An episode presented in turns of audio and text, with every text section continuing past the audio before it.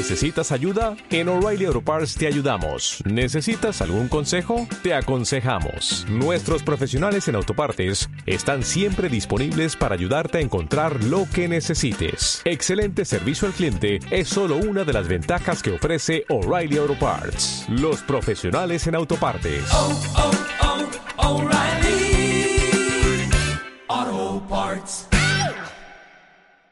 Buenas noches y bienvenidos a su eh, gustado, y ex- exitoso y queridísimo eh, programa de Hacer Bullicio. Sí. Hoy, como todas las noches, tengo el gusto de presentar a Winnie. Winnie, buenas noches. Buenas noches y yo como siempre me siento honrado de participar aquí junto a Pedro. Pedro, buenas noches. Buenas noches. y bueno, este, ¿qué, qué, qué tal, qué tal ha estado tu, tu semana? Pues ha estado bastante loca, eh, sí, mucha gente salió de vacaciones, entonces pues bueno, ¿qué puede uno decir más que mirarlos feo y juzgarlos por su irresponsabilidad? Que, bueno, pero, ¿sabes? No sé qué sea, qué sea, qué sea peor, ¿no? Bueno, sí, o sea, salir, salir de vacaciones cuando o sea, se supone que no deberías salir de vacaciones, ¿no? En un país como, como México y así, sí es como, como algo estúpido, ¿no? Y, Sí. y, y cierto, cierto señal de darwinismo social. Sí, Pero, exactamente. eh, ¿qué te parece esa, esa, esa ola tan inmensa, güey, de, del mame de, de nuestra tierra natal, güey, Ah, de- sí. acerca de la ciclovía? Claro, bueno, para muchos que ustedes no, no pasan tanto tiempo en internet como aquí mis ojos, parece ser Yo, que... yo, no paso tanto tiempo en internet. Eso, Conocí un montón de, de- de personas que saben que soy Por supuesto, de. Puebla.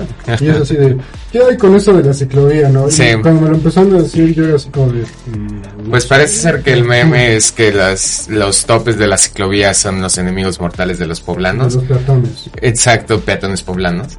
Y, y es raro porque yo acabo de pasar una y no me morí, o sea, estuvo muy cerca, por supuesto, pero yo diría que decir que fue peligroso sería exagerado. Sí, es que era lo que, de lo que estaba hablando ahorita. eh, eh, es como, yo digo que es más bien como una especie de, de- de- de fenómeno, no de conciencia colectiva, sino de estupidez colectiva.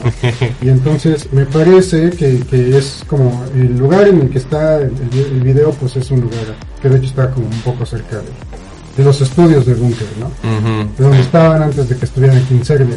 Y entonces, este, me parece que es así como de que llegas y, y dices, ah, este es el lugar, ¿no?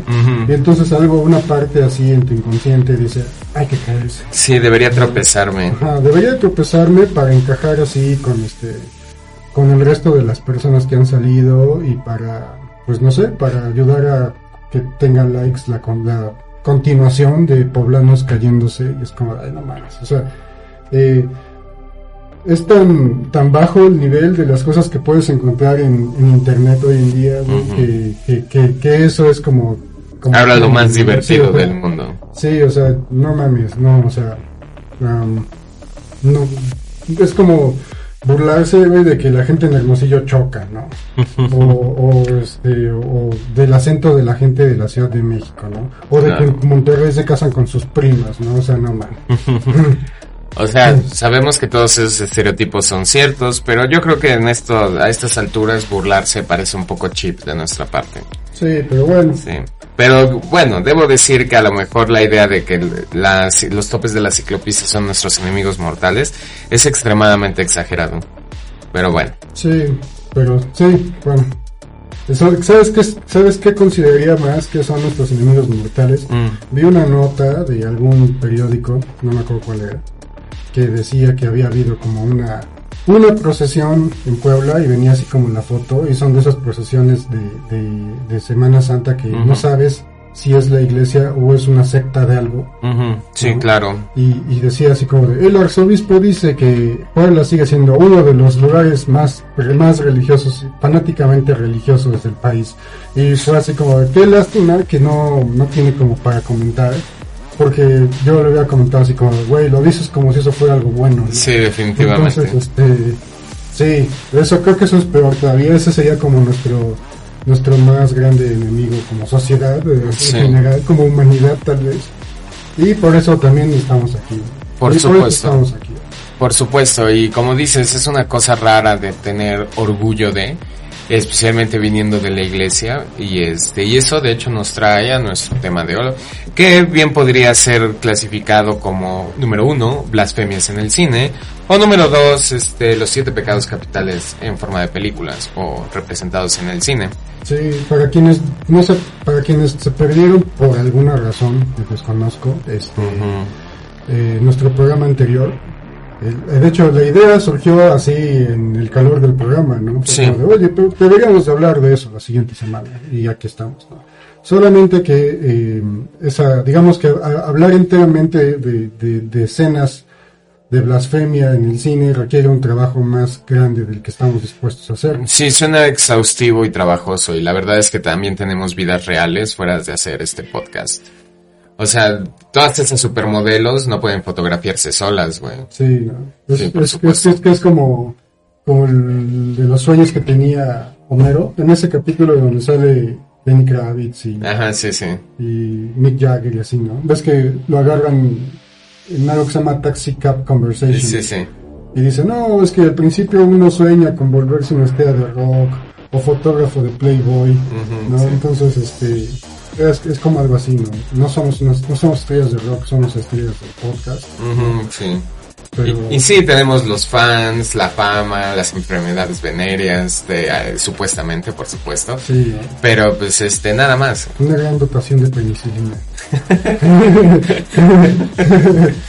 Sí, por supuesto.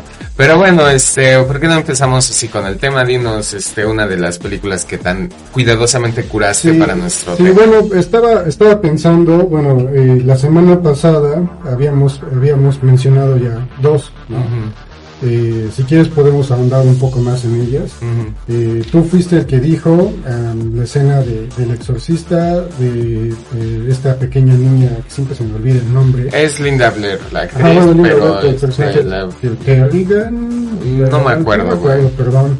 Este, eh, ya saben, eh, obligada por el terrible demonio. o inspirada, dependiendo de a quién le Sí, pregunte. porque también hay que, no hay que olvidar que pues era una preadolescente. Por supuesto.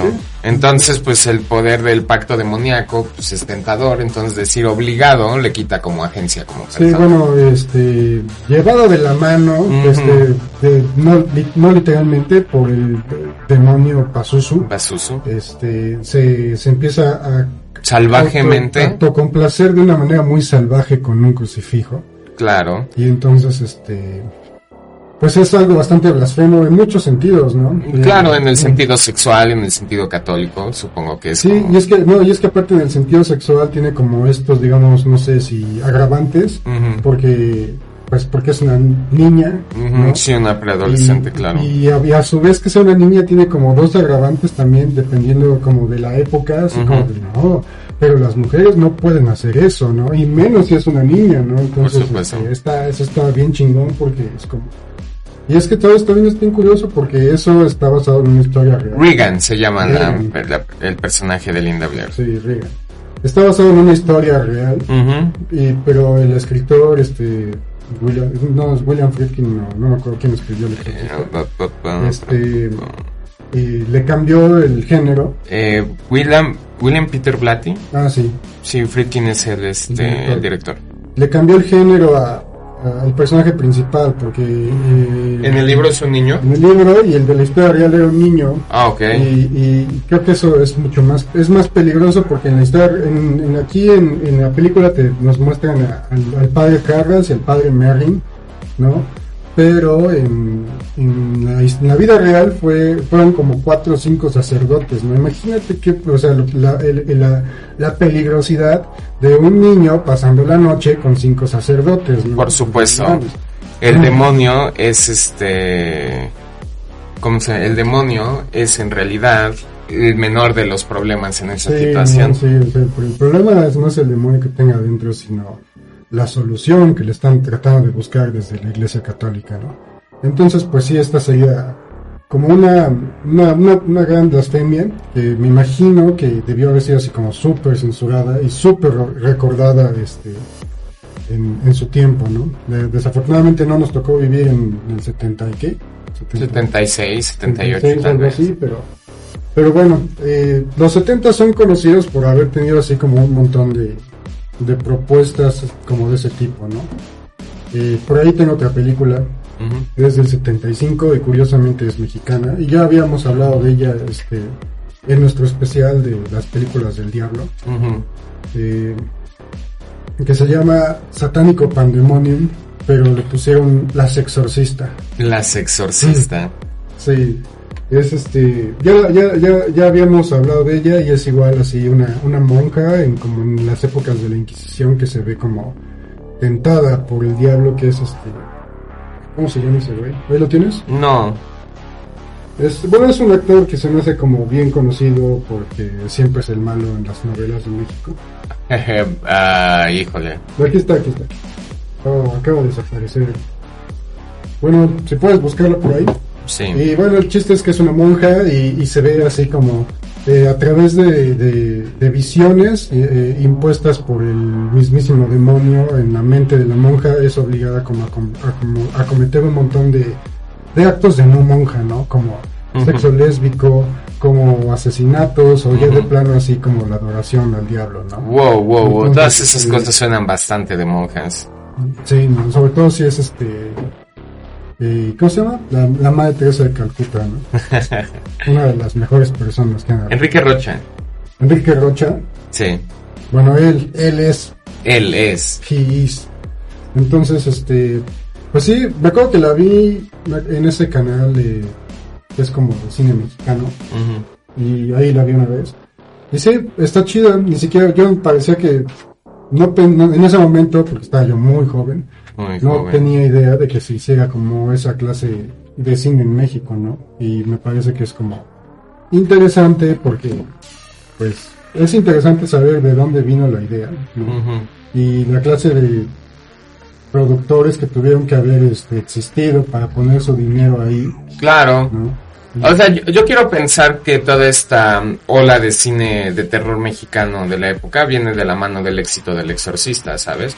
En la que, bueno, obviamente es una mm, producción que se aleja mucho de los valores tradicionales de la época, sea lo que sea que signifiquen eso Mm. para la gente.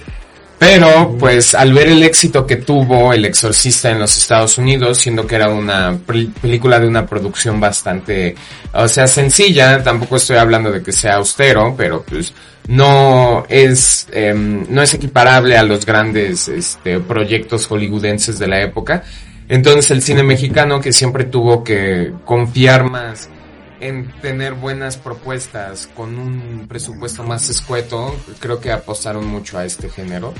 Precisamente porque vieron el tipo de audiencia que jalaba una película como El Exorcista. Sí, bueno, pues es de dos años después, el exorcista es del 73 y este es del 75, Ujú, entonces sí, exacto. supongo que es así como parte de la oleada satánica en el cine mundial, ¿no? Qué bueno, de- debe de haber sido una grandiosa época para vivir.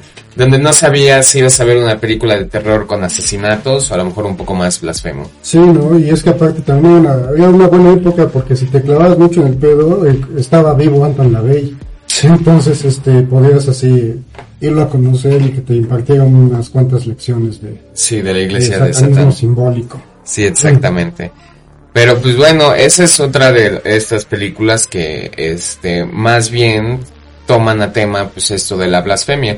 Entonces, pues vendría siendo la manera en la que toman esta imaginología religiosa, ya sea el crucifijo en el exorcista o toda la cuestión este monástica en la película de Satánico Pandemonium. Sí, Porque en la película del exorcista su momento de autocomplacencia es bastante violento y, y no se ve muy placentero que digamos. sí, no sé.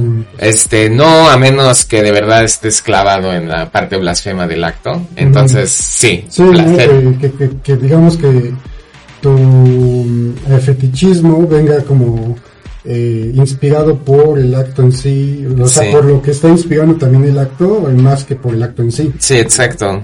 Sí, sí puede ser, ¿no? O, o, por ejemplo, esta, ¿qué me dices de la frase, famosa frase, Your mother sucks cock in hell? Ah, sí, sí, sí.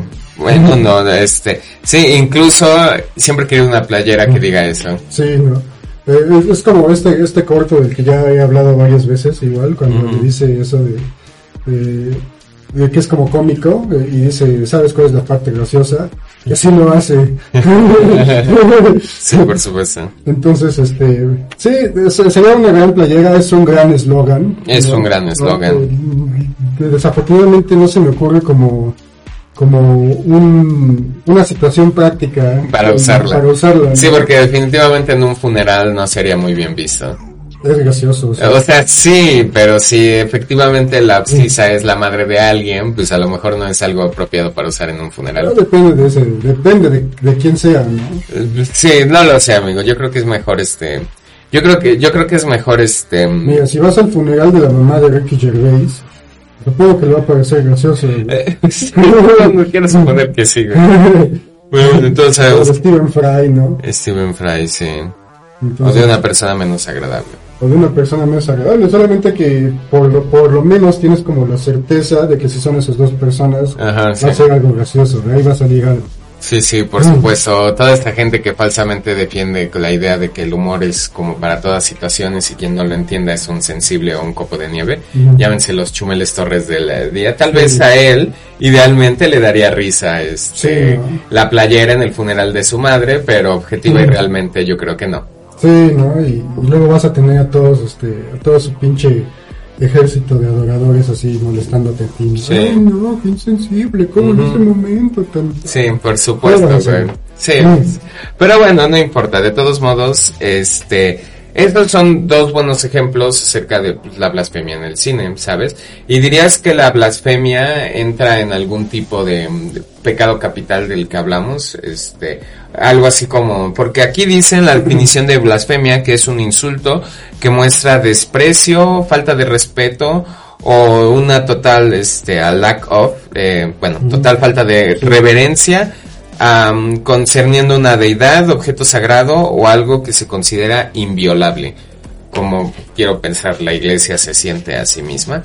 Entonces, pues el hecho de hacer esto sería como algún tipo de orgullo, este, eh, en, en el que en, en el que ejerces la blasfemia contra quien está viéndote, en este caso, pues en las películas.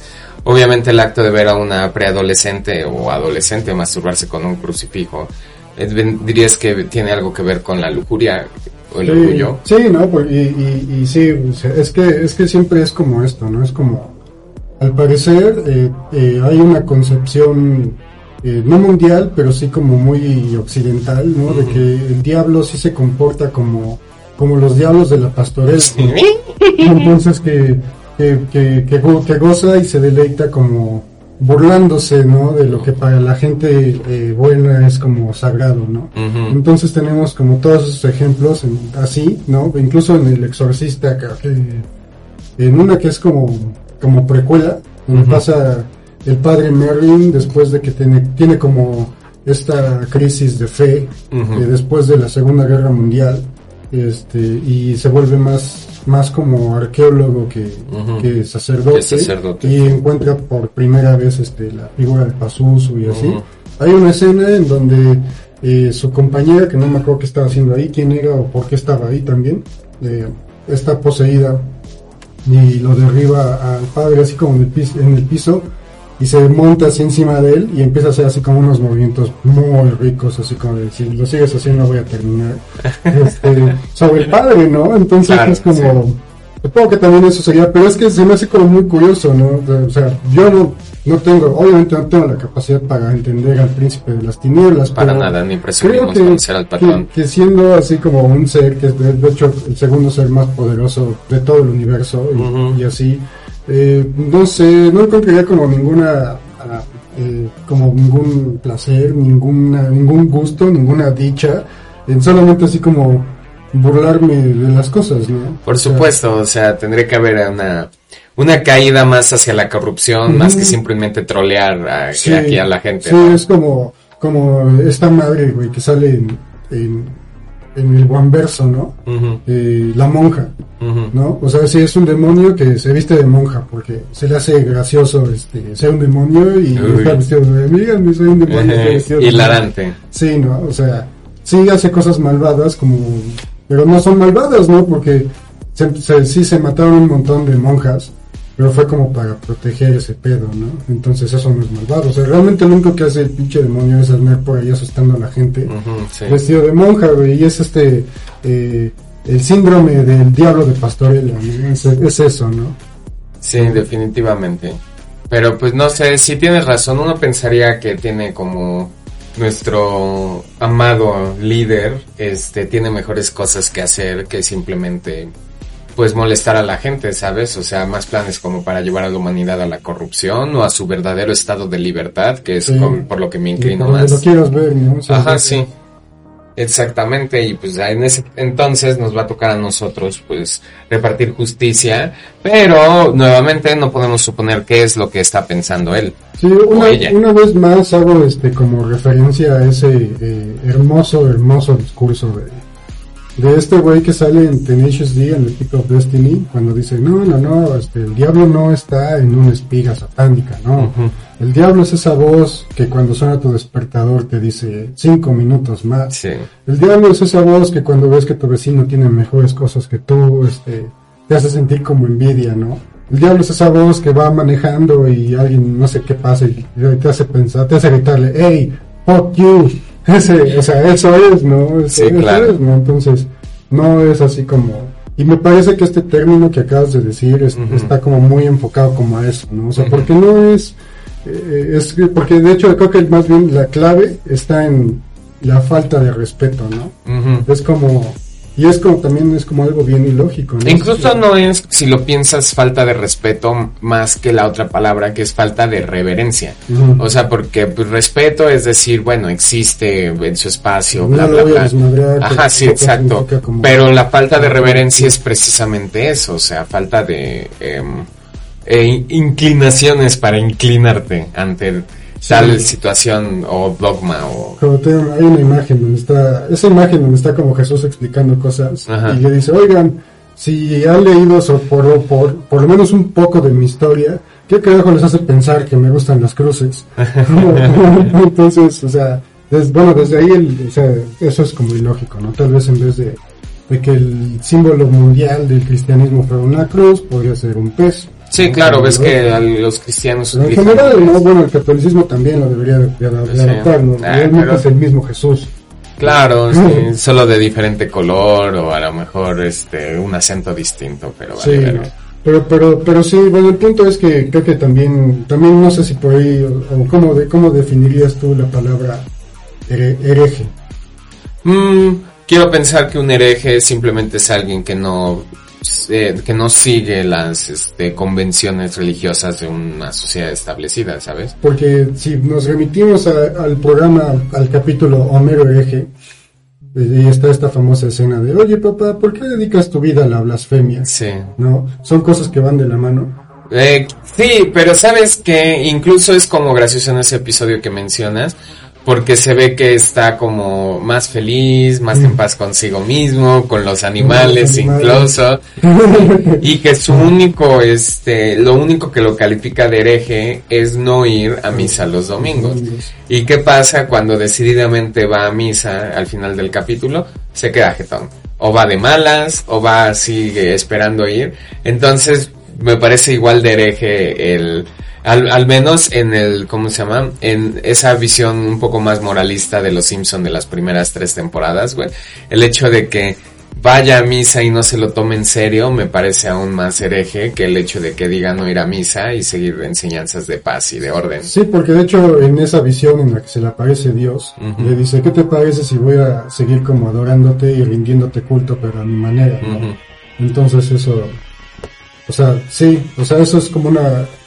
Igual siento que tanto herejía como blasfemia son como eh, palabras enteramente este, católicas, ¿no? Sí, claro, exactamente, porque pues normalmente si no eres, este, si no sigues al culto de Wicca o si tal vez no te suscribes a algún neodinismo o cosas así, nadie te va a llamar hereje o blasfemo o este, o, o- Pero sí te van a llamar pagano. Ajá, pagano, sí, claro, pero pues digo, güey, o sea, la gente normal cuando no sigue su religión, pues dicen, ah, pues ajá, güey.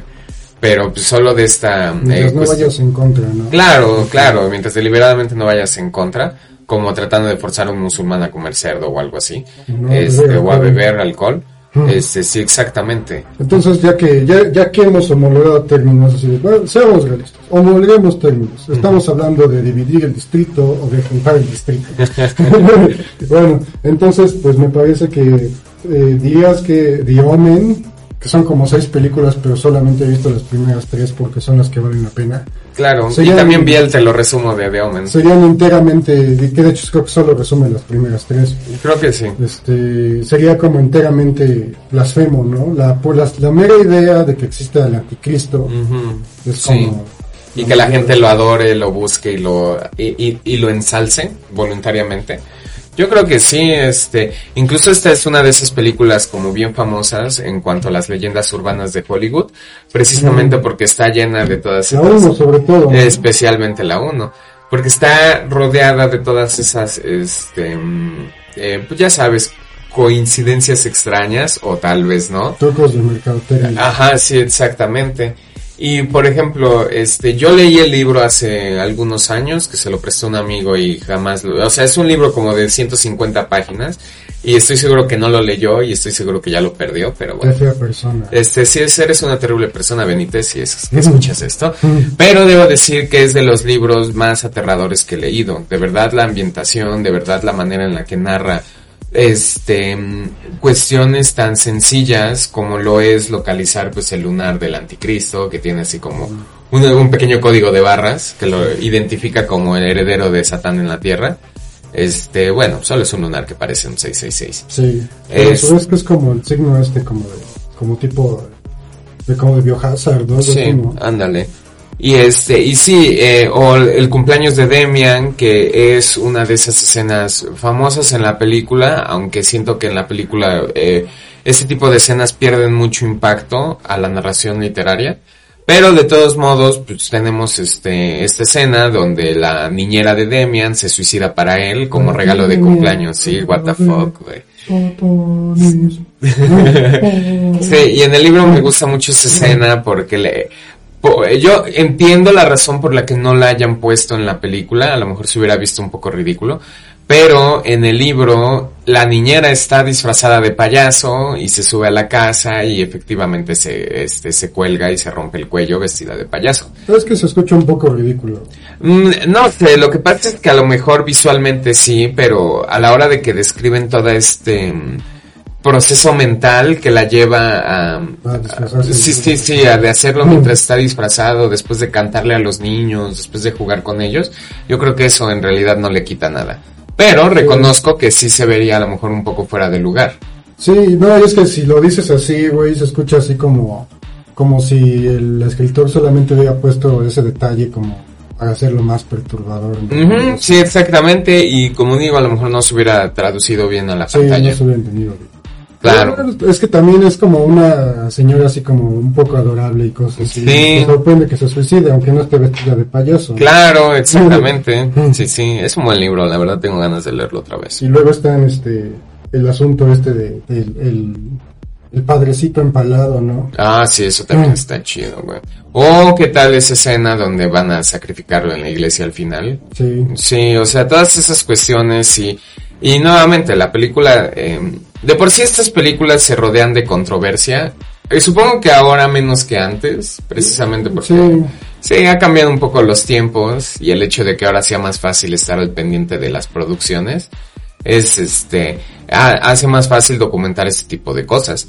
Pero obviamente en la época, pues, van a filmar la película de Omen basada en ese fabuloso libro de terror. Y ahora resulta que ha muerto gente mientras filman y la vez que se les paró producción en el kilómetro 66, este, de una carretera en Alemania. That was disturbing as shit. Sí, este, todo ese tipo de cosas, ¿sabes? Sí, no, es como, es como decir que hay alguna especie de, de departamento igual de, de relaciones públicas o de marketing infernal Y se encargan de que esa clase de cosas sucedan, ¿no? Así como, como en el video de Ozzy Osbourne, en donde dice que, que, que Satán había, y había felicitado a Ozzy por su cumpleaños, Eh, algo sí. y dice, "Un- como el demonio en conferencia de prensa, de prensa en Las Vegas ha dicho acerca de los rumores sobre que Ozzy es su hijo. No, it's not my child, but I love him like a son. Entonces es como, hay alguien que está como encargado de, de, de decir, ok, ya, ya vi que estás así como, estás como eh, recurriendo a, a mi nombre, como- y me, me parece que está chido, ¿no? Ya sea eh, The Omen, o sea eh, Hotel California, o algo así. Claro. Entonces, este, hay, hay alguna especie de, de- fuerza demoníaca que se Sí, entonces te voy a dar a tu representante legal demoníaco que te va a guiar así en todos. Y es así como un guarro, un chiquito de lentes que te sigue a todos lados. Sí, ¿quién es el de las patas de cabra? Me gusta Me- el color de su capa. El príncipe de las tinieblas, lo verás. O en ese fabuloso clip de los Simpsons del cumpleaños del señor Burns, dan- Ah, sí. entregándole un cheque a Satán. Sí. Sí, Acredita su longevidad a Satán. acredita su longevidad a Satán. Que también es muy, este, todos los años lo recibimos en el cumpleaños de Echeverría o de Salinas de Gortari. Sí, no. Sí. Acreditan su, su impunidad. Sí, acreditan su impunidad a Satán. Y bueno, entonces también ya que habías este, hablado acerca de los siete pecados capitales, está la, una película que de hecho habla acerca de los siete pecados capitales, Ujú. aunque pues es más una especie de thriller, suspenso, policíaco o algo así, ¿no? Sí. Que está a punto de recibir, que es una secuela, precuela. No mames, neta. Hablamos de ella en nuestro especial de lo que iba a venir para el 2021. Ah, sí, cierto, ya se me había olvidado. Supongo que había pensado que era tan imposible que mi mente lo había bloqueado. Y sí, bueno, efectivamente, este, aquí mi colega Pedro se está refiriendo a la fabulosa película de David Fincher, conocida como Seven, eh, Los Siete Pecados Capitales. Curioso, porque aquí en México se llama, en, inglés solo se llama Seven, pero con un 7 en lugar de una V, y en México se llama Seven, Los Siete Pecados Capitales. Y ya hemos hablado de esta película antes, este, creo que es de esas primeras, e- es de esas películas que vi bastante más Sí. joven de lo que debería. Y no sabías de qué trataba. Sí, y causó una impresión muy fuerte en mí. Incluso recuerdo que solía tener el VHS ahí en mi casa. Y para quienes sean muy jóvenes para recordar que es un VHS, es un antiguo disco de piedra que solíamos colocar en nuestro reproductor de, de heterodáctilo para que reproducirlo Sí, y nos y entretenía. siempre decía cosas, cosas, ya sabes, cosas de la Cosas vida. de la vida. Sí, por supuesto. Pero pues sí, entonces tenemos a estos dos policías, uno interpretado por Morgan Freeman y otro interpretado por Brad Pitt, que son detectives de homicidios en una ciudad que parece una de esas horribles versiones ficticias de Nueva York. O sea, este, No Los Ángeles. eh, no sé, o sea, se ve como, la, o sea, se ve como la ciudad más decadente del universo. güey. Sí. O sea, todo es muy oscuro y siniestro. Es incluso- como, como algo de ambientación como noir, pero sin el Sí, sí, sí, exactamente. Incluso ese es, este, mucha gente lo ha llamado un neo-noir.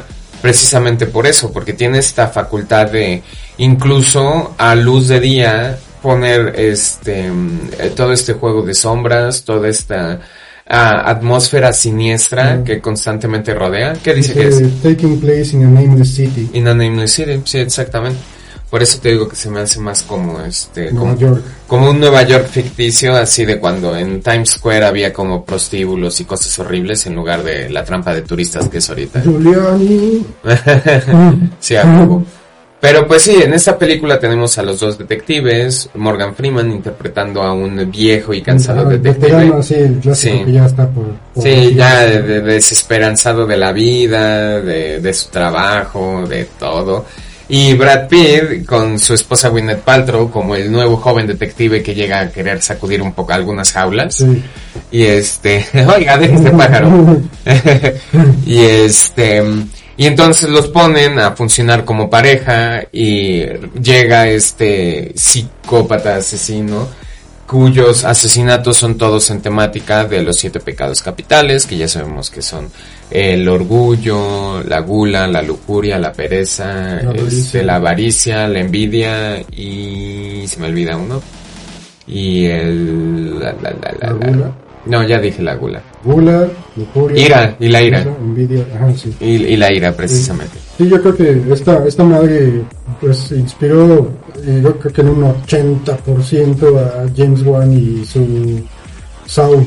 Sí, por supuesto, porque tenemos a este asesino que hace este, perdón, este asesino que interpreta un aún más monstruoso que el asesino Kevin Spacey, Sí. este sí, güey.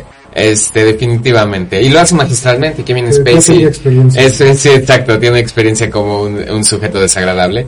Este, que es llamado John Doe porque nadie sabe qué es, de hecho en realidad no es importante quién es, y usa estas elaboradas, este, performance artísticos diagonal homicidio, ay, diagonal homicidio, para castigar a estas personas que él considera culpables de uno de los pecados capitales, como ese muy gordo que lo obligó a comer porque gula. Hay uno que, que, que, que seguía vivo, ¿no? ¿Cuál era el que El de la pereza, este, no lo permitió, sí, lo dejó, este, creo que le inyectaba anestesia precisamente para que la piel se le pegara a la cama y no dejaba que se moviera para nada.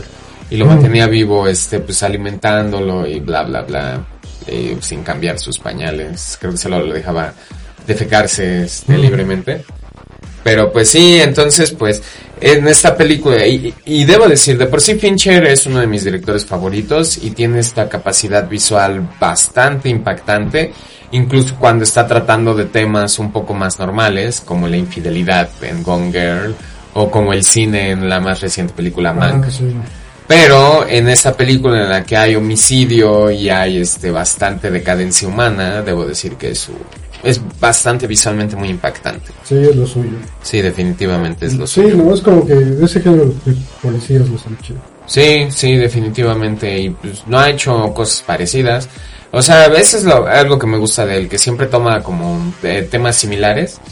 Este, pero siempre el género es lo que va cambiando, sí. Gone Girl, por ejemplo, es una comedia romántica. no, definitivamente no es una comedia romántica, es una broma. Y este, The Social Network, que siempre se me hizo muy raro que él fuera el encargado de hacer la película de la historia de Facebook, pero es una de esas películas muy buenas. Sí, no mames, está increíble. La verdad, este, la chica, el remake gringo de la chica del dragón tatuado. Pero bueno, también, o sea, tiene, tiene Mindhunter. Sí, por supuesto, Mindhunter. como parecido, ¿no? Sí, Mindhunter vendría siendo, pero él solo es como el productor eh, creativo y este y dirige algunos episodios, no todos. Entonces, ¿por qué, si solamente se dedica a hacer eso, por qué no ha salido la tercera temporada? Porque estaba filmando su proyecto, su pet project, eh, Mank, este, ahora en Netflix. Y desde que dijo, estoy grabando esta película, dijo, no va a haber Mindhunter. Y no nos ha concedido nuevas Pero debería de, de echar así una, una llamada tanto a, a Tim Burton como a este Steven Spielberg No. y así para que vea que sí se puede, ¿no? O sea, que se puede sacar una película en donde no estás así como involucrado al 100, ¿no? Ujú. O sea, o a Chris Columbus, güey, ¿no? Así, ah, mira, esa película es mía, pero realmente no lo es, ¿no? Sí, por supuesto. No.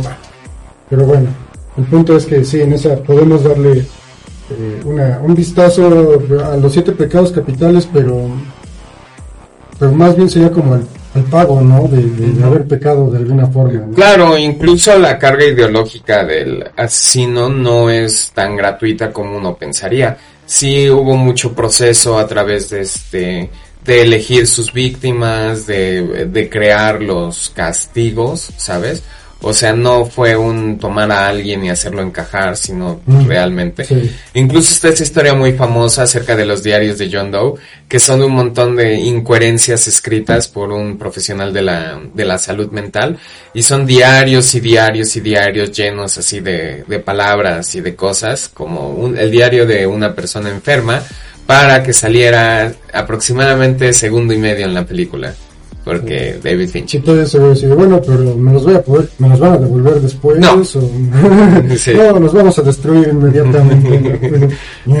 Para no arruinar como la consistencia artística de la película. Sí, no, se van a quedar así como en una bodega de evidencias, ¿no? Ujú, sí, por supuesto. De utilería. No mames, qué poca madre. Sí. Pero bueno, ya hablando de, ahora sí, como de, ¿quieres hablar de, de qué, con qué pecado te gustaría comenzar? Bueno, vi que tenías ahí, este, vamos a empezar con el más divertido, la lujuria. Ok. Y este, ¿y qué película elegiste para la Pues lujuria? había puesto Ninfomanía. Claro. que queda, ¿no? Eh, sí, ¿qué otra película quedaría más que? O sea, sí hay muchas, por supuesto. Y ahora que lo pienso, eh, en Avaricia puse este, el logo de Wall Street. No tiene más, güey. También tiene lujuria. Eh, sí, o sea, yo, bueno, pero em, supongo que en el Lobo de Wall Street la principal es la avaricia. Sí.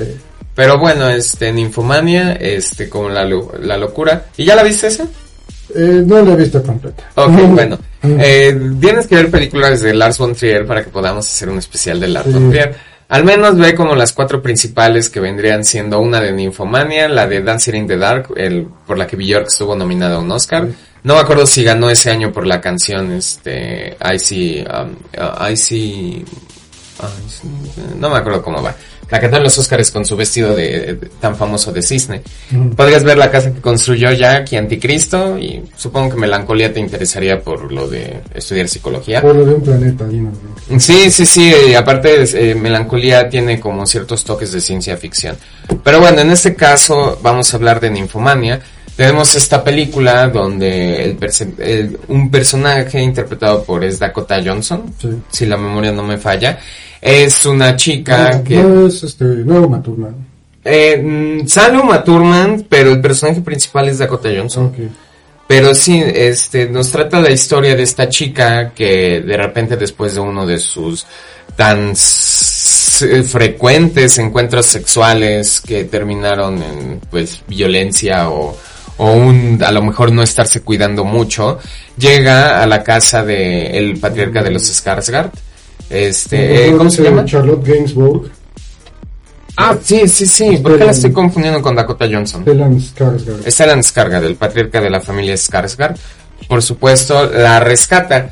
Y entonces inicia como esta conversación entre ellos acerca de la naturaleza del deseo sexual, tanto de él, que podría decirse que no lo posee y no posee como malicia, y de ella, que está tan sumergida en esta espiral de lujuria, que no es capaz de ver eh, maldad en ello, ¿sabes? Y hay una parte muy interesante durante sus conversaciones, eh, porque esa es la parte que más me gusta de la película, las conversaciones que tienen ellos dos, en las que él, para relacionarse con las historias que ella le cuenta, eh, utiliza analogías de pesca, ¿sabes? Un libro de pesca que tiene ella al lado, en el que salen imágenes y habla como del proceso, eh, quiero decir, científico, comillas, este, para pescar, ¿sabes? Entonces, a partir de eso es que se van entendiendo. Eh, ella cuenta historias pues de su adolescencia, de su temprano descubrimiento de la sexualidad, de este un montón de cosas bien extrañas, este como esa escena del tren. Este, niñas no hagan eso, adolescentes no hagan eso porque es peligroso y lo que sea.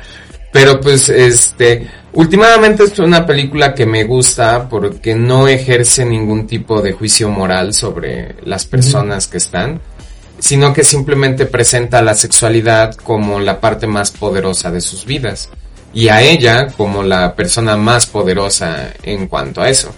Incluso muy famosamente pues, salen muchos actores, sale Uma Thurman, sale Shia LaBeouf, sale Stellan Skarsgård y este y famosamente los pósters de la película este dice la historia, no sé si creerle porque son actores y son muy profesionales.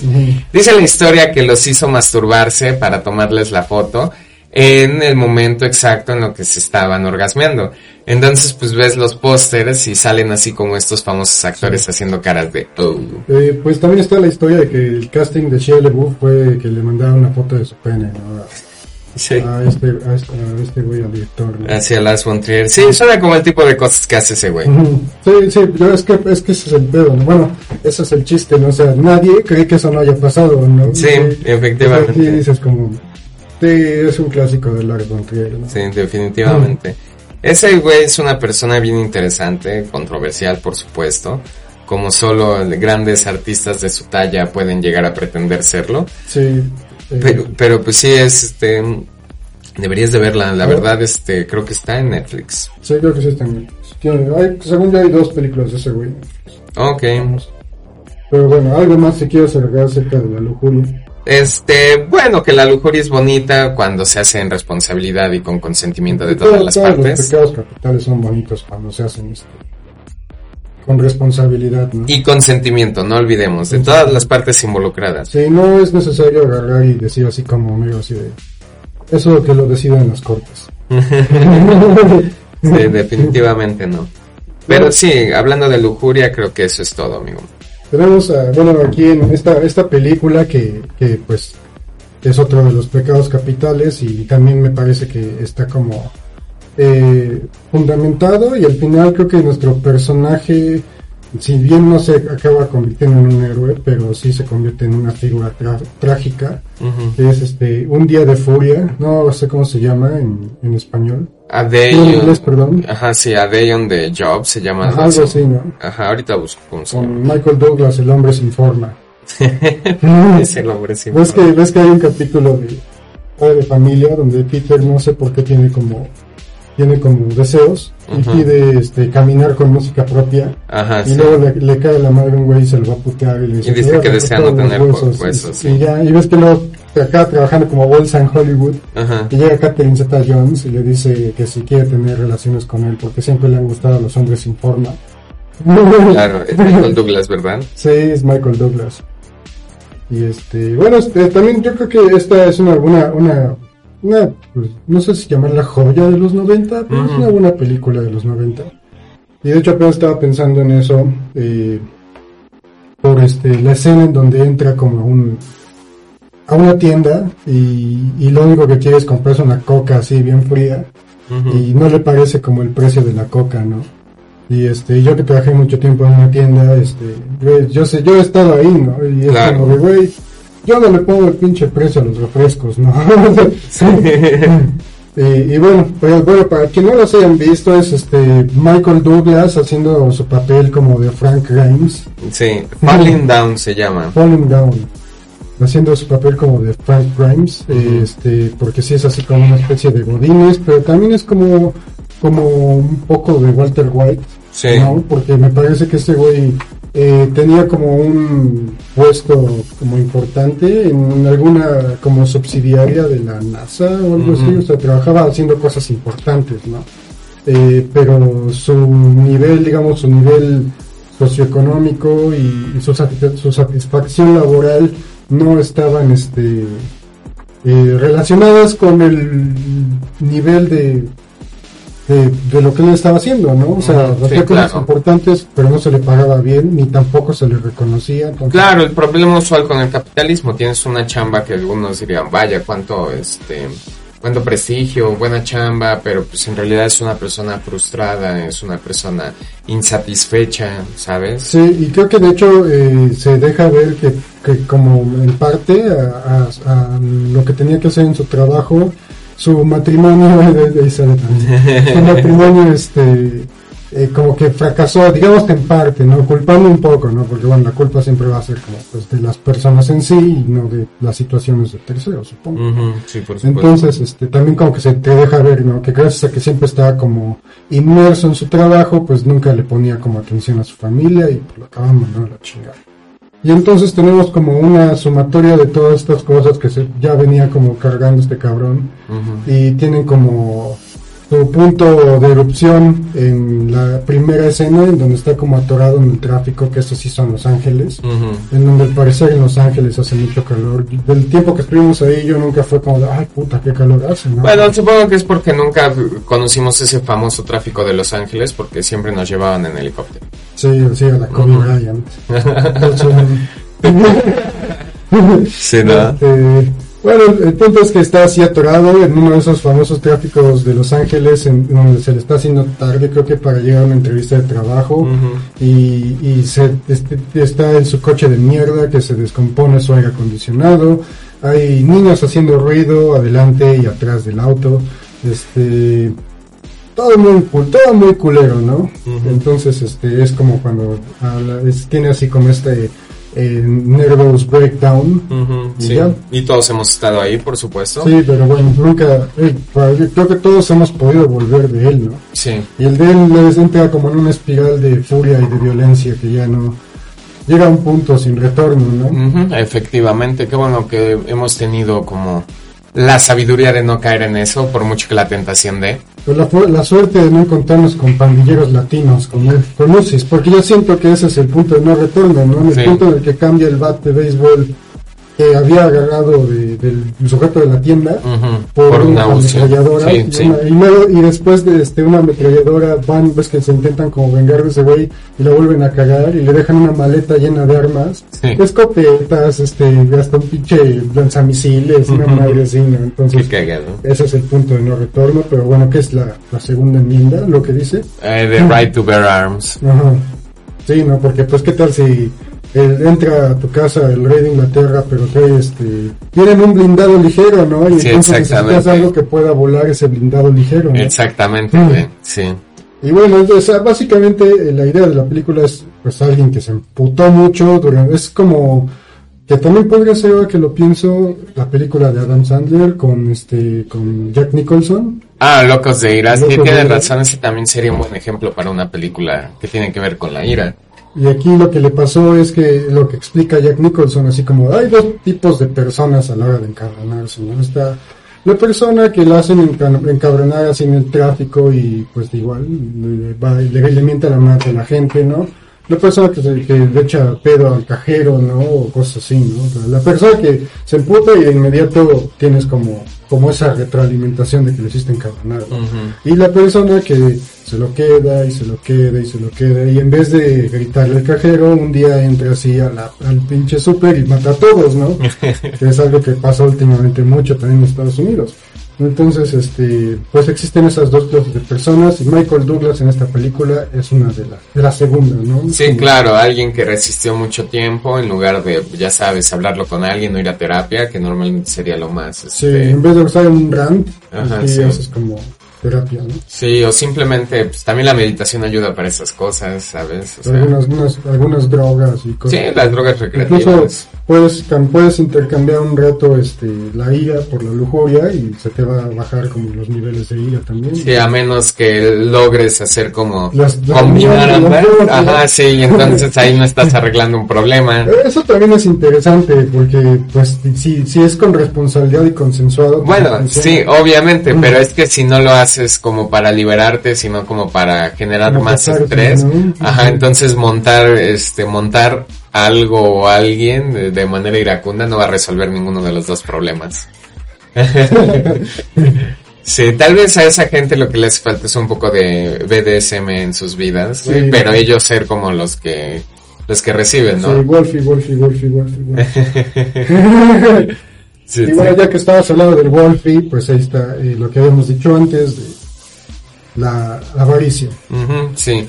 Entonces, pues bueno, ¿qué es la avaricia sino el deseo de de juntar y acaparar cosas sin ningún motivo más que el acto en sí? No hay satisfacción. Sí, no hay satisfacción en porque pues la satisfacción termina antes de que consigas la cosa, porque una vez que lo obtienes ya estás buscando otra vez. Entonces, pues en es- en este ejemplo, el lobo de Wall Street vendría siendo como una un magnífico ejemplo de cómo la avaricia lleva este a una persona al borde, porque pues bueno, o sea, sí es muy rico, así de huevo, güey, no mames, es extremadamente rico, pero pues cada vez más y más y Sí, más. Y, no, y, y- y es que aparte no solamente es este eh, con el dinero, ¿no? A lo, eh, sí. Porque eh, a lo largo de la película, este Martin Scorsese se molesta por por este por, por hacer como por, por hacernos notar la el descenso de. Jordan Belfort, que es el personaje y de la vida real también Sí. este de cómo, cómo pasa de ser como una persona que tiene como un, un trabajo honesto eh, que se casa con Una chica hermosa. una chica hermosa que se Bueno, primero estaba casado con una mujer que lo amaba. sí no pero también estaba bonita no Sí, claro, también. o sea no es como como no o sea no estaba fea no No, para Le nada, pero- le importaba y, Sí, y así, exacto. ¿no? ¿Qué más quiere uno? Mm.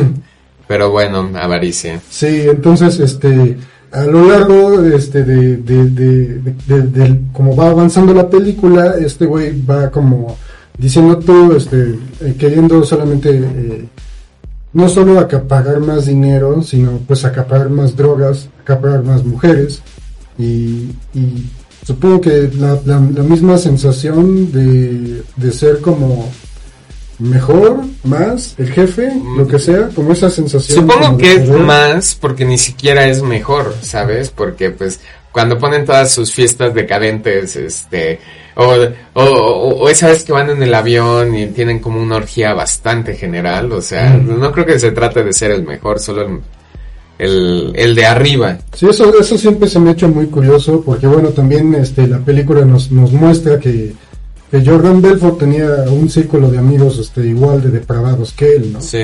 Y entonces, este, pero pues no sé, o sea, ustedes son mis amigos y aún así no se me, no, no, no me siento capaz de subirme a un avión y tener una orgía con todos ustedes viéndome, ¿no? Qué bueno que tengamos todavía un poco de misterio en nuestra amistad, Pedro. Sí, ¿no? Entonces, Sí, sí, este, pues, está bien cabrón eso, ¿no? Por supuesto. Y, y- y es que aparte es así como, estás tú, güey, y bueno, está Jordan Belfort, y está el Punisher, Sí. y está este Jonah Hill, y así, ¿no? Y, y nah, no se me hace sano. eso. Sí, no, no, En definitivamente no. Pero, o sea, bueno, es una muy buena película que, este, le valió a Leonardo DiCaprio uno, otro de sus Óscares cercanos, así Mm. del que estuvo así como súper cerca, aunque yo siento que no estuvo tan, eh, o sea, obviamente siempre es un buen actor, pero yo siento que en esta película, precisamente por la ah, cuestión más tal vez de comedia que tiene, eh, no explota tan bien así como su rango, pero de todos modos es una gran película. No, gran es que actor. aparte, o sea, es como ese güey eh, interpretándose a sí mismo en muchas partes, ¿no? Supongo que sí, ¿eh? así Sí. como su versión más excesiva. No, y, o sea, y en las partes en donde no está así como del todo drogado, donde está como, como tirando rostro y Ajá, así. sí, tirando O sea, rostro. O las partes en donde está siendo como extremadamente carismático, como las- los múltiples discursos que tiene. Sí, claro, cuando habla de cuando habla de lo que sabe, que es vender o estafar o lo que sea, eh, precisamente es en esos momentos en los que se nota eh, por qué la gente se acercaba al personaje de Jordan, de Jordan Belfort. Este, precisamente, por, por qué tenía como ese cierto jale, esa atracción Sí. hacia cierto tipo de personas. Y es que también él, él lo dice, por ejemplo, en la escena en donde habla con, con su papá, que su papá dice, güey, no mames, estás gastando un chingo de dinero, güey. Y así, y así, y ese le dice, no, pues es que necesito que ellos quieran ser como yo, ¿no? O sea, entonces es por eso que es como, lo hace todo así como al máximo, ¿no? Porque necesito que todos los güeyes con los que trabajo quieran ser como yo, para que, pues, le echen un chingo de ganas y me hagan ganar más dinero a mí. Claro, y entonces precisamente ahí es donde se da el tema de avaricia de la película, que no solo se trata de la avaricia de él, que lo lleva a conducirse de esa manera, sino la manera en la que la genera en las demás personas, en sus subordinados, en sus iguales, en su, en su familia incluso, ¿sabes? Este, y bueno, o sea, eh, es muy simpático Leonardo DiCaprio como actor, como persona sepa la verga, pero al menos como actor lo es. Y en esta película de verdad lo explota este al máximo. Y es por eso que es como bastante más escandaloso las escenas en las que se nota más su decadencia. Como cuando trata de manejar su carro. Esa, no mames, esa escena me da mucha risa. Esa famosa escena de, en la que está viendo a sus hijos Popeye, o cuando le pega a su esposa, pero o sea, un puñetazo meco al estómago, así durísimo. Así ni siquiera, güey, hasta me daría pena o cosa pegarte a ti de esa manera. No Sí. manches, y eso que eres más alto que yo. Por poco. Pero porque, pero, pero por lo mismo, pues pero es por lo mismo, güey, de que por lo cual no, no, no asistiríamos juntos a una orgía, güey. Pues Porque hay respeto, ¿no? Exactamente. Pero pues sí, este, entonces toda la película se este, desenvuelve en un mar de exceso, en donde solo la persecución de más, y, y es que ese es como el problema tanto de la avaricia en sí como de la, no el problema, sino el, el asunto con la avaricia en sí y la película. La cuestión es perseguir más, pero ¿más qué? O sea, solo más. Pues siento que al final eh, fue más que nada como, como, como esa sensación como de poder, como de logro, porque eh, está también esta escena en donde el, el director del Mandalorian le dice como de, mira, güey, si tú agarras y, y renuncias, o sea, vas a seguir ganando varo, solamente ya no vas a estar al frente de, de la, de la empresa, güey, pero no te van a meter a la cárcel, güey, vas a seguir teniendo dinero y básicamente puedes seguir como viniendo acá y básicamente mandando, solamente tu nombre ya no aparece como director general. Y se negó totalmente. Y primero había dicho que sí, y ya después, al ver la- las caritas sonrientes en todos esos rostros codiciosos que eran sus Ujú. empleados, dicen, no, a la mierda, ¿no? Y por eso lo agarraron. O sea, ya al final ni siquiera se resume en dinero ni nada, es como solamente estar ahí y Sí, ya, ¿no? Entonces, exactamente. es como, fue como el pecado más grande, ¿no? No saber, este, detenerte y no saber, este, cuando decir, bueno, está bien, ya me divertí, ya gané dinero, este, tengo mi esposa trofeo y mi esposa trofeo tiene un yate con su nombre, Sí, fue suficiente, ¿no? sí, exacto. Fue suficiente y no fue suficiente. Sí, ¿no? Pero pues bueno, pasemos a otro de los que tienes. Otro de los que tenemos es ¿qué, qué, qué, qué pecado te gustaría este mira de soberbia de soberbia se me ocurrió que podría ser este porque esta también entra en soberbia claro. pero sabes ayer la vi y se me ocurrió que podría volver a ser es el día de la marmota no porque creo que ese era el problema del personaje no Que era de extremadamente Ajá. soberbio.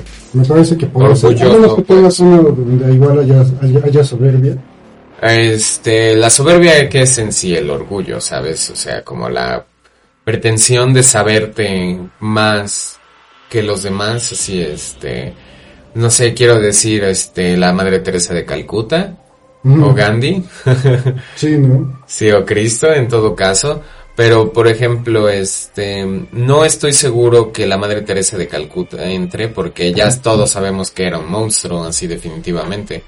O sea, sí, este, eh, santificada por la iglesia, pero las historias de su vida se han vuelto escandalosas con el paso de los años. Googleenlo, es muy interesante. Sí, pero bueno, no sé, pero, o sea que, ¿sabes también cuál podría parecer que es así el favorito de, de muchas mujeres? Mm.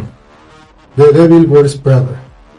Mm, sí, nunca la he visto, ¿tú crees? La ¿Nunca la has conozco. La he visto por cachitos, he visto como el final y como el principio. Pero te entiendes la idea. Eh, sí, so- lo único que no he visto es en medio, este, por de donde viene ese meme de traes, sí, las chanclas de Pikachu y todas esas cosas, así. Ajá, sí, que, le, pre- que ya se arregla y le dicen, traes, Ah, y dice, ya, ya, sí, ajá, sí, ajá, sí, exacto. Pero sí, pero a ver, cuéntanos el de Devil Wears Prada, amigo. Pues está este personaje de, de, de Mia Thermopolis Rinaldi, que al parecer dejó de existir su país y entonces tiene que conseguir un trabajo como todos los demás. Y este, eh, ella quiere ser este periodista. Entonces, por alguna razón que en este momento no recuerdo, eh, tiene una entrevista de trabajo en una revista que no recuerdo cómo se llama tampoco. Una gran revista de Pero moda. eso sí, como si fuera Vogue o algo así, ¿no? Sí, sí. Este, en donde está Miranda Presley, creo que es, interpretada por eh, Magistralmente, la por la señora multiganadora del Oscar, este, se me acaba de olvidar su nombre. Glenn Close. No, Glenn Close. este, ah, no sé. Sí, sí, María Presley. o ¿Cómo dices que se llama? ¿El personaje? Este, ¿Silvia? No. no sé, güey, ya me confundiste. Bueno, el punto es que ella es la, ella es Meryl Streep. Meryl Streep, es, este, Miranda Presley, Miranda, gracias, este, gracias. la, la- la directora de, de, De la revista. de la revista que es una revista de modas, ¿no? Entonces, este, pues vemos cómo llega esta, eh, ¿cómo se llama? La que antes era Gatúbela, Este. Anne Hathaway, ah, sí. este, toda, pues, no sé, eh, a pesar de que la película ya es de los 2000 centrados, trae como un look muy de los 90, no sé. Eh, Supongo que es como para marcar que está fuera de moda. sí, y- supongo, ¿no? Se me hace Sí, a pesar de que es terriblemente hermosa e, e- imposible de ignorar definitivamente, pero bueno.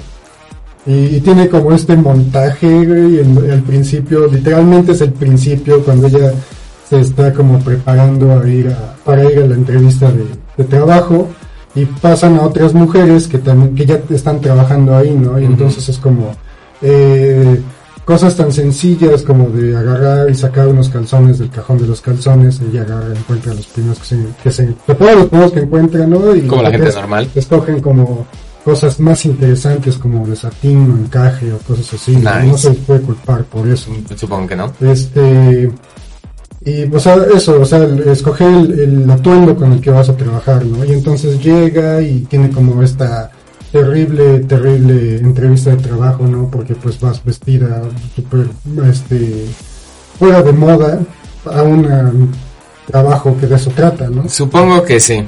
Y bueno, o sea, ella, ella fue porque creo que su papá ya era este como periodista y, y fue como de, no, pues mira, te conseguí esta, güey, a lo mejor eh, no es lo que tú quieres porque ella quería hacer como algo más, como diga, hacer como reportajes, ¿no? Sí, Como sí, de- periodismo de real. Ajá, como de, ah, mira, lo, lo que sufren este los pescadores chilenos porque se introdujo artificialmente el salmón ahí y así.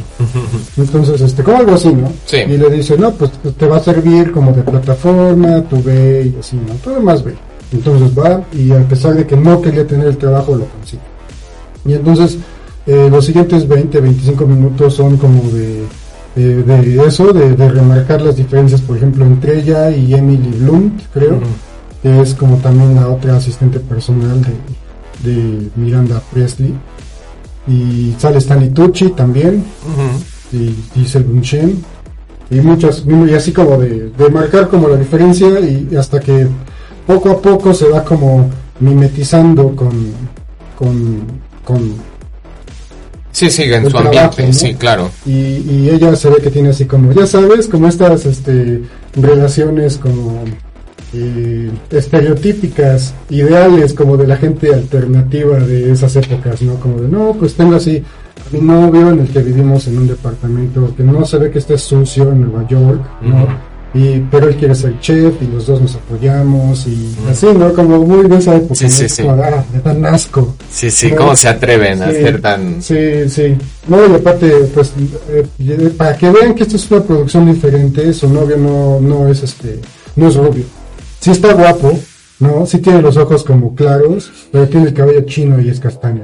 Sí, sí, claro. Vaya, esa mujer sí que no le importa la apariencia. este, y pues ya, ¿no?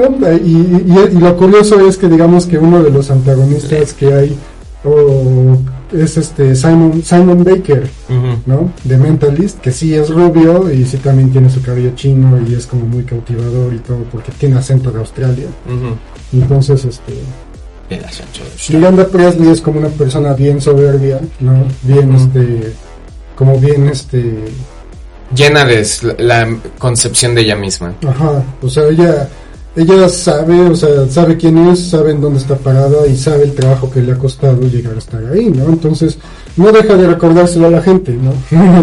Por supuesto.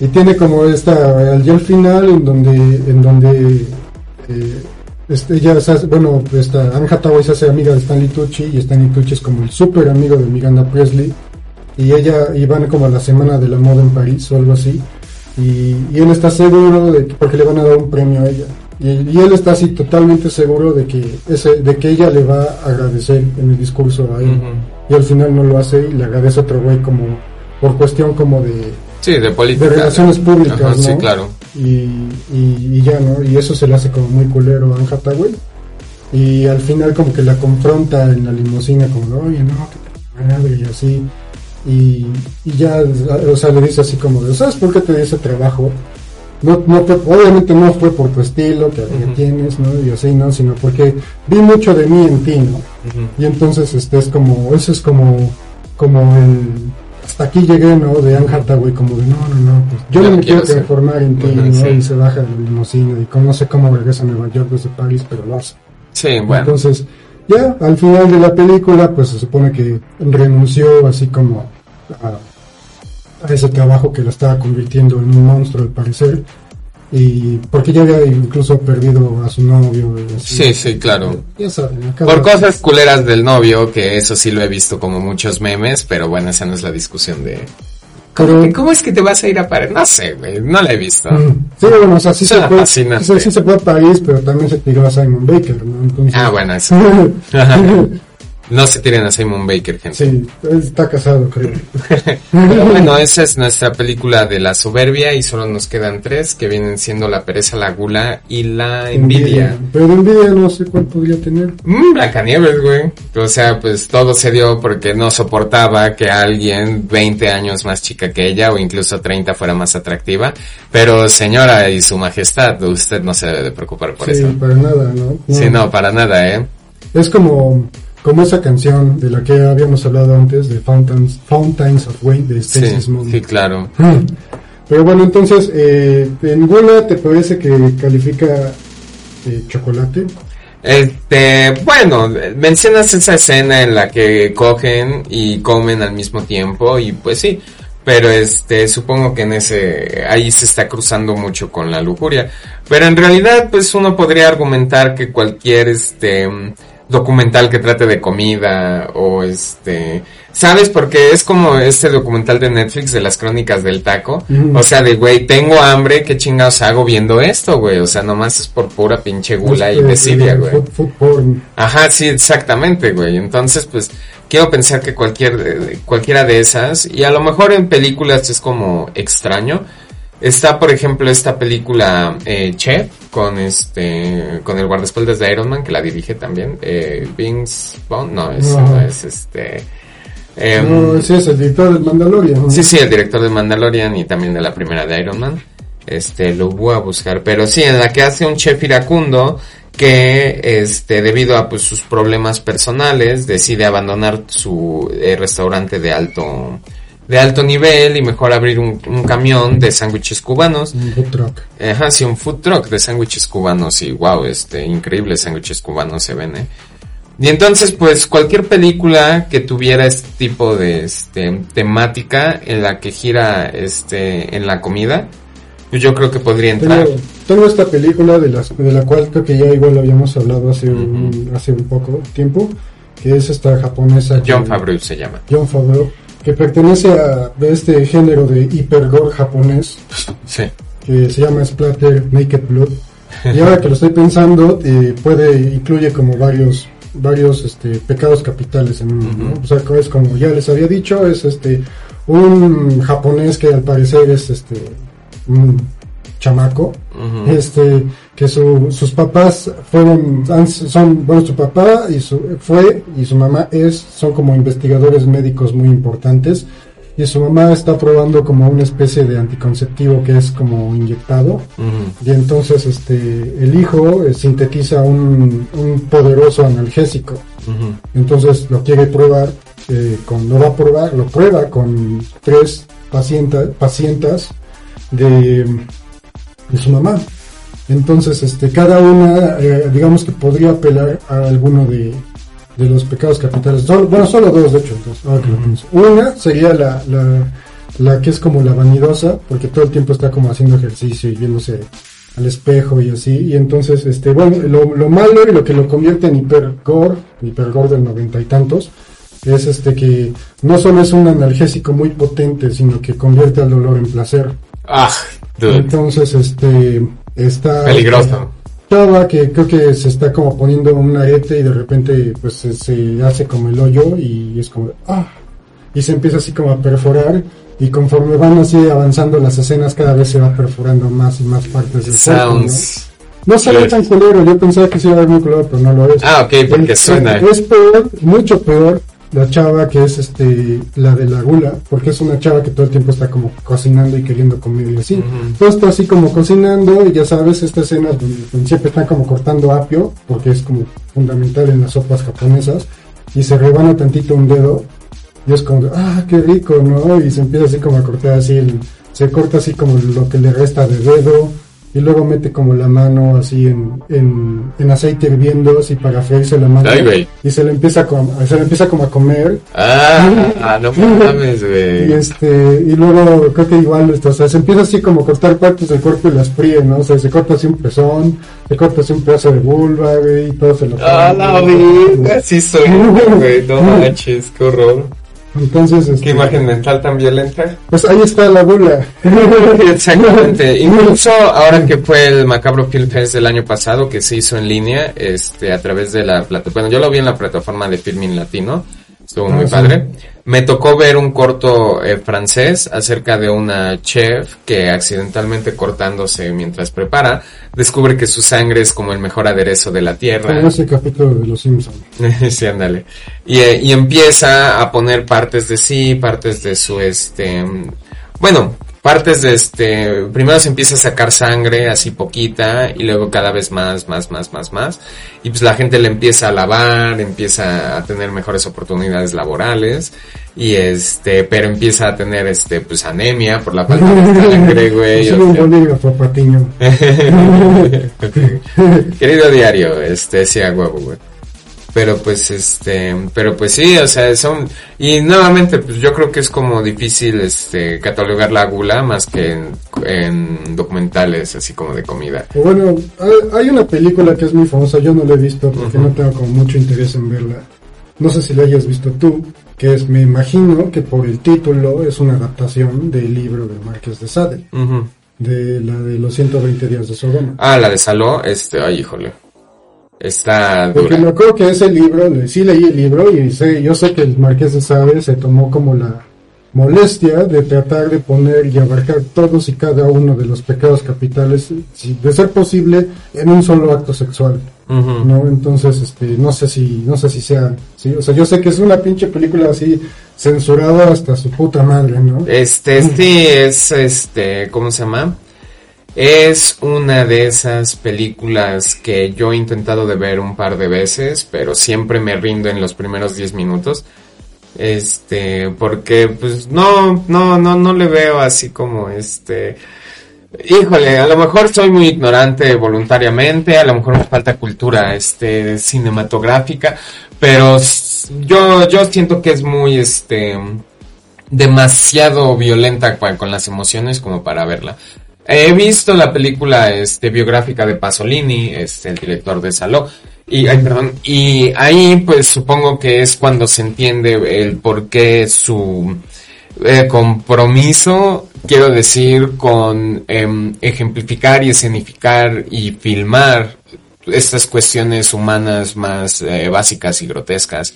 Y mucho de eso no es, no tiene tanto que ver con los temas como pues, en la película de Saló, sino que tiene que ver en cómo instruía él a sus actores y filmaban el tipo de reacciones que él esperaba. Entonces son, em, es como cine muy visceral, ¿sabes? En cuanto a ese tipo de cosa y por eso se me hace como extremadamente difícil de digerir. La verdad. Tal vez, yo creo que esa, ese, esa película sí sería como un ejemplo de, de en donde si eres genio o eres un criminal es cosa de que lo decidan las cortes. Sí, que lo decidan las cortes, definitivamente. Y, y fue ahí en, fue, o sea, esa película fue la que creo que no se acabó, no se, no se, no se, no se estrenó en Italia. No, lo ejecutaron, Ajá, la firmó y lo ejecutaron. Sí, se murió como antes de que lo estrenaran, sí, definitivamente esa es la película. Está cabrón, ¿no? Este sí, güey, no. Pero la semana pasada comentaste que habías visto este la película este de de como de panfleto turístico del país en el que estamos ahora. De que Serbia. Está igual, ¿no? Verga.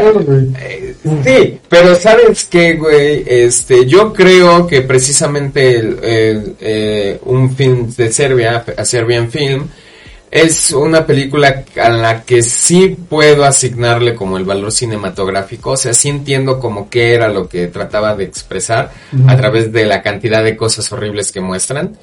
es que de repente... O sea, entonces, pues a lo mejor en ese caso siento que es un poco más ligera que la de Saló. ¿sabes? O sea... Y eso que es como mucho más reciente. Sí, ¿no? sí, sí, exacto. Pero, este, pero precisamente en la Serbian Film también hay mucho de esto, en lo que a través de las expresiones y de las caras de los, este, de los actores es que se nota mucho como el nivel de, am, deshumanización que querían expresar a través de la, este, que querían expresar en la película. ¿Sabes? Está dura también a Serbian Film. No la volvería a ver. eh, a lo mejor dentro de un chingo de años. Como para volver a mm, verla con un poco más de ojo crítico en lugar de estar como eh, nauseabundo por eso. Y, y, y dirías, ya así como para terminar, dirías que eh, los que a los que buscan esta clase de películas, no solamente estas dos últimas de las que hemos hablado, de las demás, o sea, eh, que están, digamos, que enfocadas en alguna especie de pecado capital, sería como una especie como, no sé, como de boyerista o algo así. Sí, como de catarsis incluso para sus fetiches. como algo así. Oye, pues, quién sabe, yo creo que Yo creo que sí hay una relación entre la gente que consume muchas, eh, por ejemplo, películas de acción eh, y el tipo de este, ¿cómo se llama? Y el tipo de este, mm, como, como de cuestión que ellos buscan, ¿sabe? Como de em, satisfacción a la hora de ver una película. Eh, en cuanto a películas de acción, ¿sabes? Como cierta ira que podrían reprimir y que eso es como una manera de hacer funcionar sus fantasías. Quiero pensar que quienes buscan deliberadamente este, ver ciertos tipos de cine, en cierta manera hacen esto también, o sea, porque hay gente que le gusta ver películas de terror, hay gente que les gusta, este, pues ver más comedias, eh, películas románticas, cosas así. Entonces siempre hay un cierto, este, siempre hay un cierto placer que se deriva de ver el tipo de cine que nos gusta. El problema es que específicamente hablando de estas películas que tratan más acerca de los instintos bajos, de los este de los instintos bajos, de los este de los impulsos violentos, de los impulsos que forzosamente o por medida cautelar a la sociedad tenemos que controlar. Creo que sí hay una cierta este liberación a la hora de que ven esto. Aunque si eso ya califica como una patología o un problema, pues que lo decidan las cortes. Que lo decía, que lo decía el perito. sí. Este, sí, bueno, depende también de, de, de con, a lo mejor con qué frecuencia lo hagas. Claro. Y, y la intensidad de, con lo que lo hagas, ¿no? O sea, porque no es lo mismo, no sé. O sea, si vas a ver la película del Mortal Kombat. ¿no? Porque te gusta la violencia cinematográfica. Así ves esa película de ese güey que tiene como un cas como un película de ese güey que tiene como un casco como de samurái y, y tiene como una chava así como amarrada en una cama y solamente ves la película de ese güey hasta que ya no queda nada, ¿no? Sí, claro. este, Claro, o sea, obviamente hay diferencias entre pues una cosa y la otra, ¿sabes? Es como mm, eh, películas que hablan como de asesinos seriales, eh, pero sabes que este eh, no como una película biográfica, eh, al menos me refiero como a la película de Lars von Trier de La casa de Jack, en la que se presenta esta persona en toda su expresión violenta y en toda su expresión primitiva, en una cierta luz que lo hace hasta eh, eh, que eres capaz de entender de dónde viene tanta ira y por qué la libera de esa manera. Y hay un cierto, una cierta belleza en la película, este, en la manera en la que la violencia es escenificada, ¿sabes? Y pero es diferente a como dices tú la película de Mortal Kombat que pues es violencia de película violencia este cinematográfica Sí. sabes porque no busca como hacer una exploración profunda acerca del, eh, de, de la psique de, ni de la persona que retratan ni de las personas que la van a ver Sí, ¿Sabes? sí, un estudio, un estudio en la mente de Sub-Zero. sí, Sí, eh, un- una tesis Sí, ¿no? Pero pues sí, este, yo creo que más bien este depende de nuestra capacidad de separar este pues lo ficticio de lo de lo personal, ¿sabes? O sea, obviamente va a haber cosas que resuenen con nosotros por X o por Y, pero ya al punto de que este de la gente que por ejemplo ve el club de la pelea y dice, "No mames, eso le falta a mi vida." O sea, sí hay como una diferencia eh, abismal. Un grupo de güeyes así sin camisa, este, agarrándose a madrazos porque, sí, no, porque la hermandad de los madrazos, ¿no? Sí, pues, sí, sí, por eso nosotros decidimos tirar dados, así, y dar golpes imaginarios con nuestras Sí, hojas de de- rol. ¿cómo- ¿Te imaginas cómo sería así el juego de rol del club de la pelea, güey? Puras putas tiradas de dados. Sí. Pues no, te, no me das, güey. Ah, bueno, te vuelvo a tirar. Y todo el tiempo así, Sí, sí. Ah, pues si gano de iniciativa prepararía un dodge todo el tiempo. Sí, me voy a dejar así, voy a poner esta mano así como de distancia para que no te me acerques, pero voy a preparar esta por si te acercas, ¿no? Ándale. o algo así, ¿no? Sí, pero bueno, es que son, son, son diferentes. eh, ah, eh, hay mucha gente de hoy en día que lo, lo llamaría terapia, ¿no? entonces no hagan eso, ¿no? O sea, para eso hay gente que se estudió y, que puede puede tener como el honor de llamarse terapeuta. O sea, no el hecho de de agarrar y, y ponerse a comer o de agarrar y ponerse a llorar con mientras comes helado empedarse eh, ¿qué otra cosa dirías que la gente ocupa como terapia? Pues no lo sé, también así como el sexo anónimo, así la constante búsqueda de compañía en lugar de pues apreciar como la soledad, sabes, como la compañía personal y estar buscando constantemente distracciones, me parece que también entraría bastante en eso.